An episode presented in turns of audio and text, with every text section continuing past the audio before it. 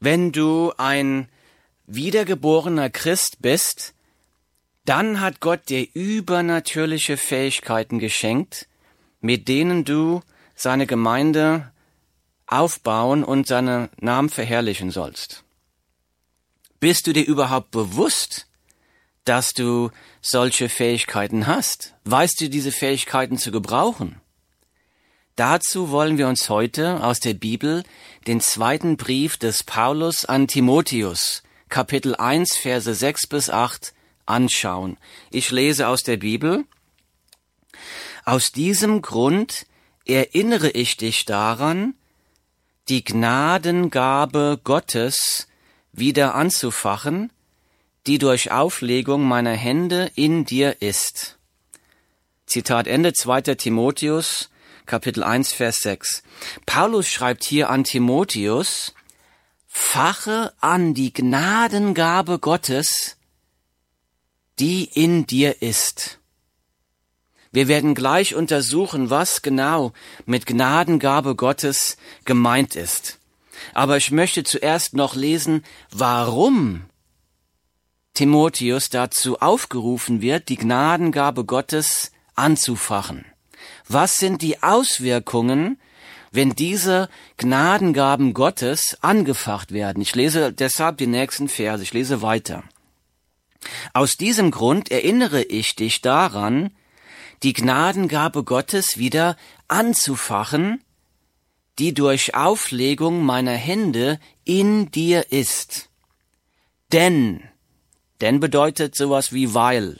Also hier ist jetzt der Grund dafür. Denn, denn Gott hat uns nicht einen Geist der Furchtsamkeit gegeben, sondern der Kraft und der Liebe und der Zucht. Zucht bedeutet Selbstbeherrschung. Ich lese weiter. So schäme dich nun nicht des Zeugnisses von unserem Herrn, auch nicht meinetwegen, der ich sein Gefangener bin, sondern leide mit uns für das Evangelium in der Kraft Gottes. Zitat Ende 2. Timotheus Kapitel 1 Verse 6 bis 8.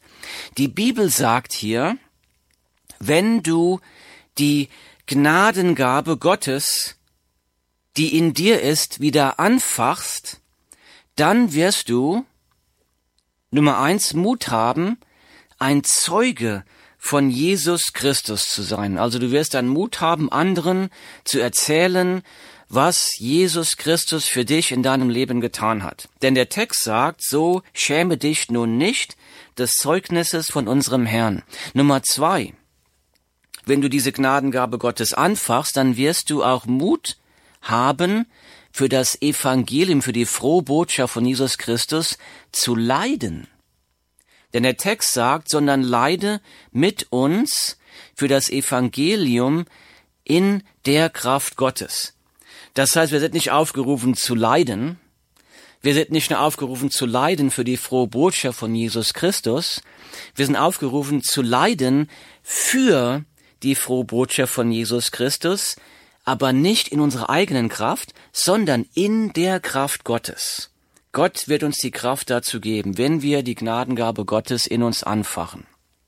Dann werden wir Gott verehren und verherrlichen. Nicht aus eigener Kraft, sondern in der Kraft Gottes. Aber nochmal zurück zu Vers 7 hier da steht, denn Gott hat uns nicht einen Geist der Furchtsamkeit gegeben, sondern der Kraft und der Liebe und der Zucht, Selbstbeherrschung. Hält dich Furchtsamkeit oder Angst davon ab, ein Zeuge für Jesus Christus zu sein? Angst abgelehnt zu werden, Angst als verrückt zu erscheinen, Angst zu versagen. Und die Bibel sagt hier, Gott wird dir Mut schenken. Hält dich Unfähigkeit davon ab oder Kraftlosigkeit, ein Zeuge für Jesus zu sein. Du denkst vielleicht, ich kann das nicht, ich habe nicht die Fähigkeit dazu. Die Bibel sagt, Gott wird dir Kraft und Fähigkeit schenken. hält dich gleichgültig davon ab, anderen von Jesus zu erzählen? Ist es dir vielleicht gleichgültig, dass die Verlorenen die Ewigkeit in der Hölle leiden müssen? Gott wird dir Liebe schenken. Hält dich Bequemlichkeit davon ab, anderen von Jesus Christus zu erzählen? Gott wird dir die Selbstbeherrschung, die Zucht, die Disziplin schenken dafür.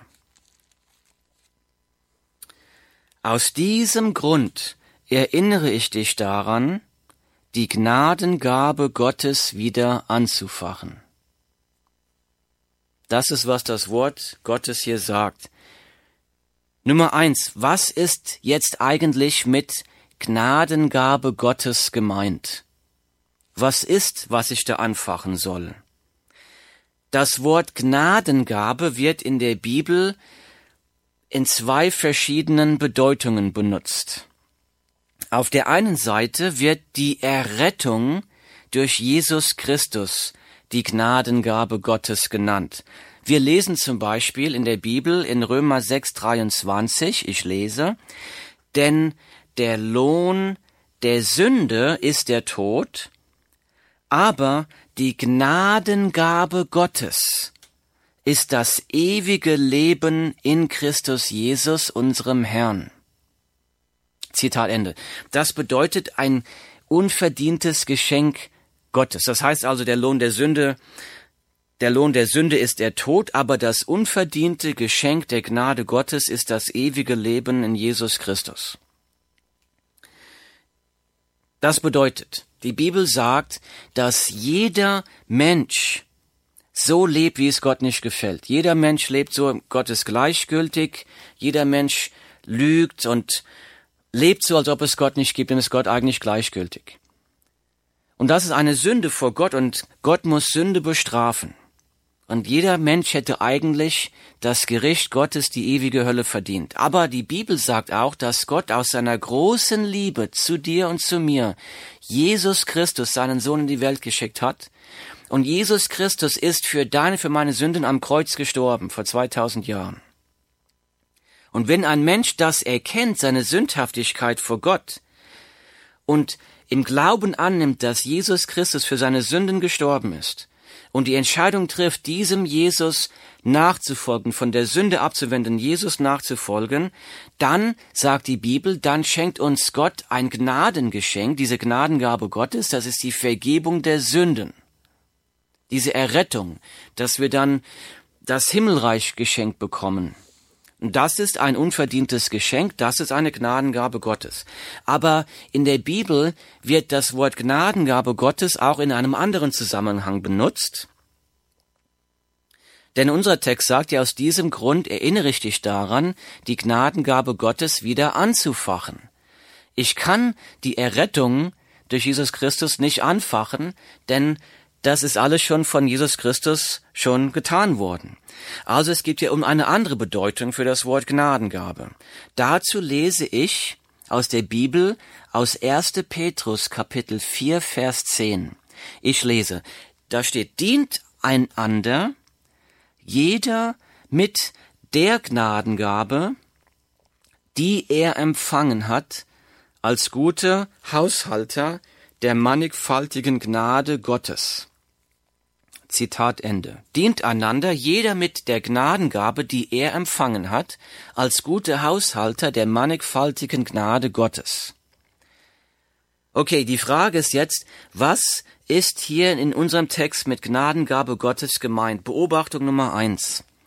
Gott schenkt jedem wiedergeborenen Christen mindestens eine Gnadengabe. Paulus schreibt hier an Menschen, die rettenden Glauben haben, an wiedergeborene Christen. Er sagt, dient einander jeder mit der Gnadengabe, die er empfangen hat. Das heißt, es ist also klar, dass ein wiedergeborener Christ mindestens eine Gnadengabe hat. Beobachtung Nummer zwei. Du hast diese Gnadengabe Gottes nicht verdient. Gott hat sie dir geschenkt. Er sagt, dient einander Jeder mit der Gnadengabe, die er empfangen hat. Wir können uns also nicht rühmen unserer Gnadengaben. Sie sind unverdiente Geschenke Gottes. Und das ist eigentlich erstmal etwas Wunderbares. Gott hat uns nicht nur die Vergebung der Sünden durch Jesus Christus durch das Kreuz geschenkt. Obendrauf hat Gott noch einen Menschen, der das der die Entscheidung getroffen hat, Jesus Christus zu folgen. Obendrauf gibt Gott noch ein zusätzliches Geschenk durch den Heiligen Geist, diese Gnadengabe. Aber was ist genau diese Gnadengabe? Beobachtung Nummer drei. Die Gnadengaben wurden dir von Gott geschenkt, damit du anderen Menschen damit dienen kannst. Denn der Text sagt, dient einander. Dient einander, jeder mit der Gnadengabe, die er empfangen hat, als guter Haushalter der mannigfaltigen Gnade Gottes. Das bedeutet, Gnadengaben Gottes befähigen dich dazu, etwas zu tun. Sie befähigen zum Handeln. Gnadengaben sind Befähigungen, die über die natürlichen Befähigungen oder Begabungen hinausgehen. Das griechische Wort im Urtext hier, das ins Deutsche als Gnadengabe übersetzt wird, ist Charisma. Charisma. Der, der Text sagt, dient einander, die Gnadengaben wurden dir von Gott geschenkt, damit du anderen Menschen damit dienen kannst. Zur Erbauung der christlichen Gemeinde. Jesus hat uns am Kreuz nicht nur die Vergebung der Sünden erkauft, sondern Jesus gibt uns auch tagtäglich Kraft, uns zu verändern. Er gibt uns tagtäglich Kraft und übernatürliche Fähigkeiten, anderen zu dienen mit seiner Kraft. Das heißt, diese Gnadengaben sind von Christus am Kreuz erkauft. Beobachter Nummer vier. Die Gnadengaben wurden dir von Gott geschenkt, damit die Gnade und Barmherzigkeit Gottes durch dich in die Leben anderer hereinströmen kann. Der Text sagt, dient einander, jeder mit der Gnadengabe, die er empfangen hat, als gute Haushalter der mannigfaltigen Gnade Gottes. 1. Petrus, Kapitel 4, Vers 10. So was bedeutet das? Was bedeutet die mannigfaltige Gnade? Mannigfaltig bedeutet, auf vielerlei Art gestaltet, in unbegrenzter Menge, vielfältig. Gott hat den Reichtum seiner Gnade so grenzenlos und überschwänglich auf dich ausgegossen, wenn du ein wiedergeborener Christ bist, mit dem einen Ziel, damit du ein Segen für andere sein kann. Sei ein Verwalter der vielfältigen und grenzenlosen Gnade Gottes. Lass diese vielfältige, grenzenlose Gnade durch dein Leben in die Leben von anderen Menschen strömen. Was ist die Voraussetzung dafür, dass das in deinem Leben passieren kann? Aus diesem Grund erinnere ich dich daran, die Gnadengabe Gottes wieder anzufachen. 2. Timotheus 1,6. Was ist also in diesem Text gemeint, wenn es darum geht, fache die Gnadengabe Gottes wieder an. Es geht um diese Gnadengaben, es geht darum, um ein, es ist ein unverdientes Geschenk Gottes, das jeder wiedergeborene Christ von Gott geschenkt bekommen hat. Die Gnadengabe Gottes sind von Gott geschenkte übernatürliche Fähigkeiten. Sie befähigen dich, die endlose Gnade Gottes durch dich auf andere fließen zu lassen um anderen zu dienen, um die Gemeinde Jesu Christi zu erbauen, um Gott zu verherrlichen. Gebrauchst du diese übernatürlichen Fähigkeiten? Weißt du überhaupt, dass du diese Fähigkeiten hast? Fließt die Gnade Gottes durch dein Leben auf andere? Oder schlafen diese Gnadengaben ungebraucht in dir? Gott spricht durch sein Wort zu dir. Aus diesem Grund erinnere ich dich daran, die Gnadengabe Gottes wieder anzufachen. Jetzt ist die große Frage, wie mache ich das? Wie kannst du die Gnadengabe Gottes anfachen, wenn du ein wiedergeborenes Gotteskind bist? Dazu möchte ich mir im ersten Brief des Apostel Paulus an Timotheus Kapitel 4, Vers 14 angucken. Also die Frage ist, wie kann ich Gnadengaben anfachen? Ich lese, vernachlässige nicht die Gnadengabe in dir, die dir verliehen wurde durch die Weissagung und der Handauflegung der Ältestenschaft. Zitat Ende 1. Timotheus 4, Vers 14. Im ersten Brief an Timotheus schreibt Paulus, vernachlässige nicht die Gnadengabe in dir. Einige Jahre später schreibt Paulus im zweiten Brief an Timotheus, aus diesem Grund erinnere ich dich daran, die Gnadengabe Gottes wieder anzufachen. Vernachlässigen, nicht vernachlässigen, anfachen. Vernachlässigen bedeutet, die Gnadengabe selten oder überhaupt nicht zu gebrauchen. Die Gnadengabe anzufachen scheint zu bedeuten, die Gnadengabe in zunehmendem Maße zu gebrauchen. Ich möchte ein Beispiel nennen. Nehmen wir einmal an, Gott hätte dir die Gnadengabe des Evangelisten geschenkt. Das ist eine Gott geschenkte Fähigkeit, die über deine natürlichen Begabungen hinausgeht, anderen Menschen die frohe Botschaft von Jesus Christus klar zu erklären. Nehme an, dass du trotzdem noch nie jemandem die frohe Botschaft von Jesus Christus erzählt hättest, obwohl du die Gnadengabe, die Befähigung dazu hast. Dann würde diese, dieses von Gott geschenkte Befähigung brach und ungenutzt in dir liegen. Dann, wär, dann wirst du überhaupt gar nicht wissen, dass du diese Gnadengabe überhaupt hast.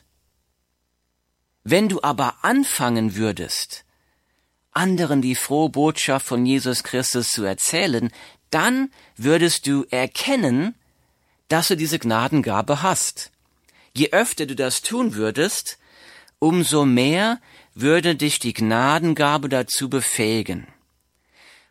Die Gnadengabe anzufachen scheint also zu bedeuten, die Gnadengabe immer mehr zu gebrauchen.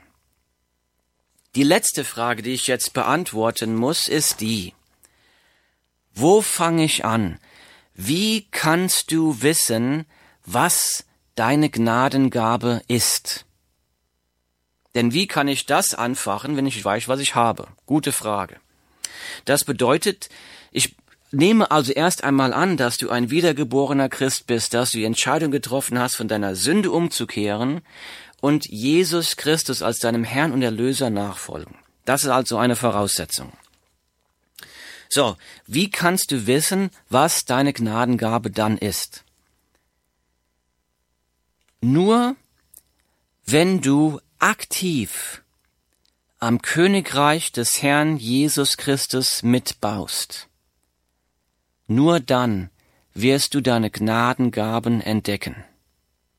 Nur wenn du aktiv am Königreich des Herrn mitbaust und dabei ganz besonders deine Gnadengaben gebrauchst, nur dann wirst du sie auch anfachen. Je mehr du sie gebrauchst, umso mehr wird sie angefacht.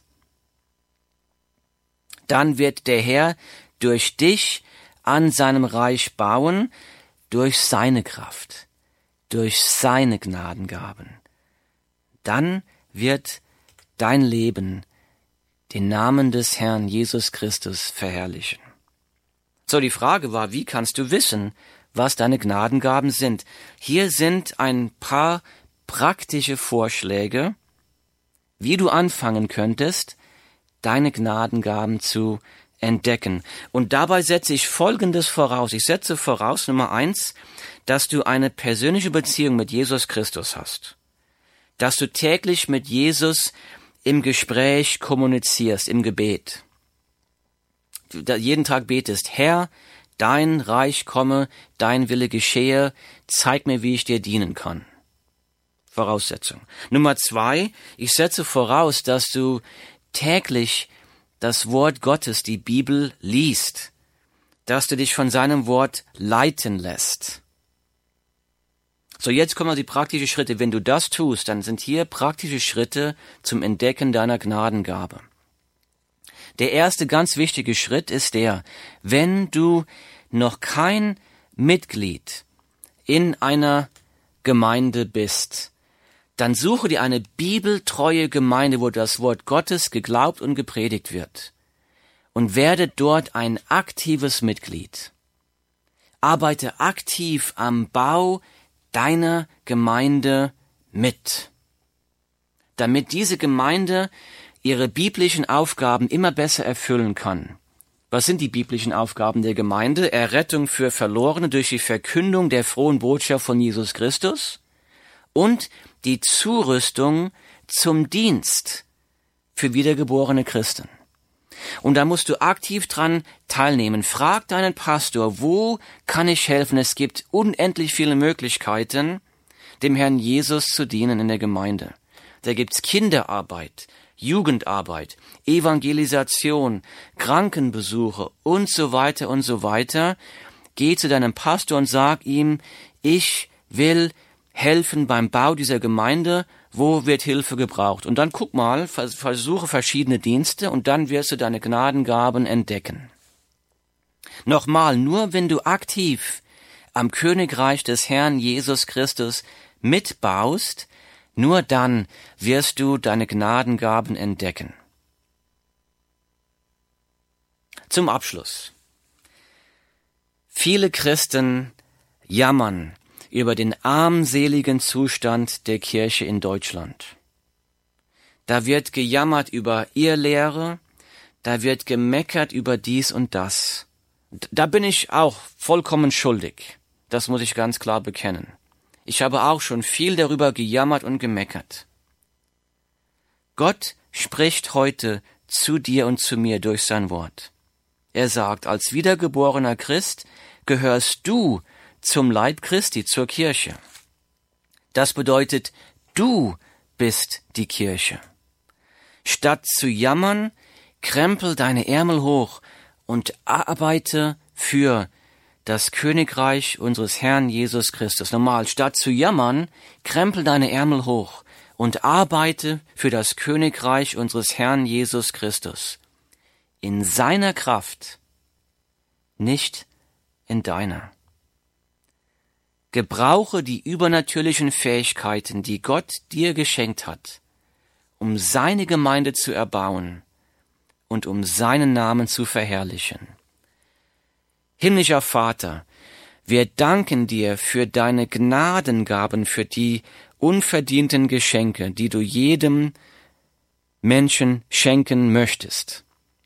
Für die Gnadengabe der Errettung durch den Glauben durch Jesus Christus und auch für die Gnadengabe, für diese Fähigkeiten des Heiligen Geistes, die du jedem Christen schenkst, zum Aufbau der Gemeinde um deinen Namen zu verherrlichen. Danke dafür, dass du uns das geschenkt hast. Und Herr, ich bitte dich, dass du jedem Zuhörer genau zeigst, was die Gnadengaben sind, die du der Person geschenkt hast. Und Vater, ich bitte dich, dass du, dass du die Motivation, die Liebe, die Begeisterung schenkst, diese Gnadengabe in deiner Kraft zu gebrauchen und zu entfalten und dazu gebrauchen, um dich zu verherrlichen. In Jesu Namen. Amen.